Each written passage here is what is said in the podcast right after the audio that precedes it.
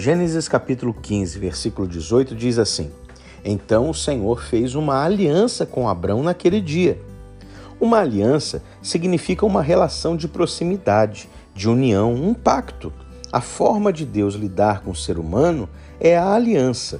Deus nunca manterá com ninguém um relacionamento distante e descompromissado. Deus buscará sempre firmar uma aliança. Em uma geração marcada por aquilo que o sociólogo Bauman chama de relações líquidas, que é uma marca de superficialidade, o modelo de Deus parece difícil, complexo, em algum momento até inatingível.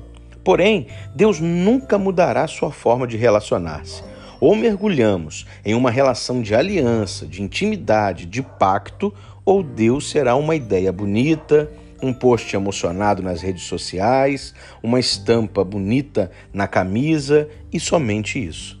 Eu sou o pastor Giovanni, que Deus abençoe a sua vida.